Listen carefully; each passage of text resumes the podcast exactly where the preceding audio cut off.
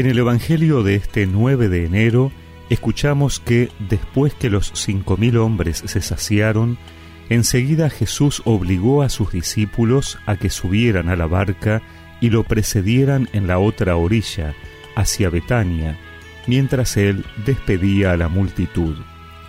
Una vez que los despidió, se retiró a la montaña para orar. Al caer la tarde, la barca estaba en medio del mar y él permanecía solo en tierra.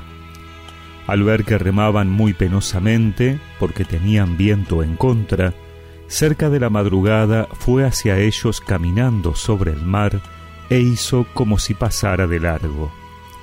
Ellos, al verlo caminar sobre el mar, pensaron que era un fantasma y se pusieron a gritar, porque todos lo habían visto y estaban sobresaltados.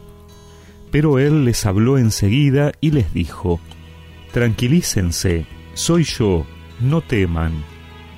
Luego subió a la barca con ellos y el viento se calmó. Así llegaron al colmo de su estupor, porque no habían comprendido el milagro de los panes y su mente estaba enseguecida.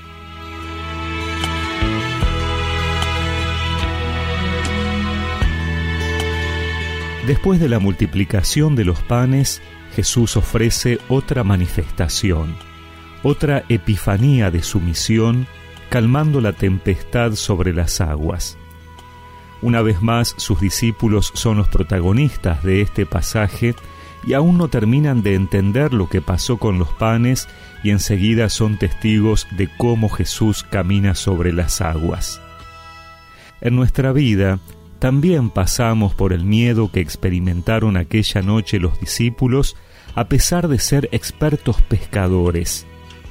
A nuestra barca particular y también a la barca de la iglesia le vienen vientos fuertes en contra y tenemos miedo de hundirnos. Sin embargo, del mismo modo como para aquellos apóstoles, la paz y la serenidad nos vendrán de que admitamos a Jesús junto a nosotros. Solo así podremos oír que nos dice, ánimo, soy yo, no tengan miedo. Este no tengan miedo va dirigido cantidad de veces por Yahvé en el Antiguo Testamento y por Jesús otras tantas en el Nuevo Testamento a los llamados a realizar alguna misión.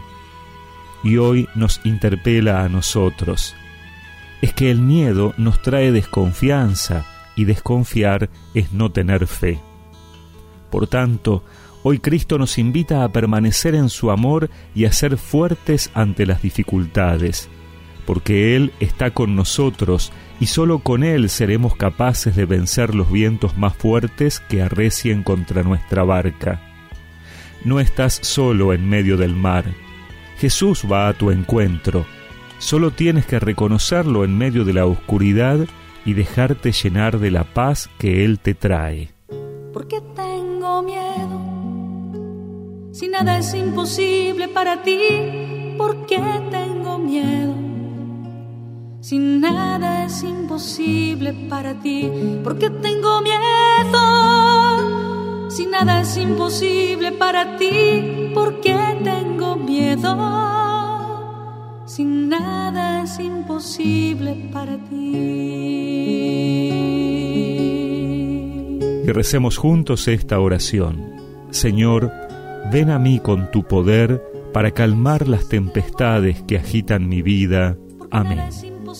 Y que la bendición de Dios Todopoderoso, del Padre, del Hijo y del Espíritu Santo los acompañe siempre. Tú estás entre nosotros, porque nada es imposible para ti, tú estás entre nosotros, porque nada es imposible para ti, nada es imposible para ti, nada es imposible para ti.